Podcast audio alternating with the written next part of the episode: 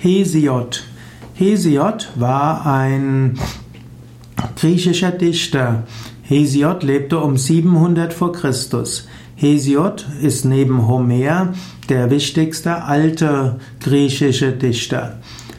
Hesiod hat viele äh, Werke geschrieben.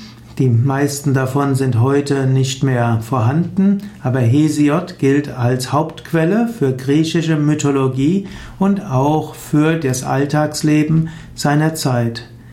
Hesiod hat viele Werke geschrieben, er hat das Buch Lehrgedicht geschrieben, Werke und Tage, außerdem Theogonie und auch als auch die Eoien, also die Eoien Hauptkatalog der Frauen. Ein die Theogonie ist ein über 1000 äh, Hexametern umfassendes Werk über die Entstehung der Welt und der Götter.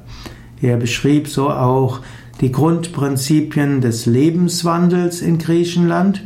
Er beschrieb die Mythologie und ist natürlich wichtig, dass die äußere Mythologie auch immer esoterische bzw. spirituelle Bedeutung hat.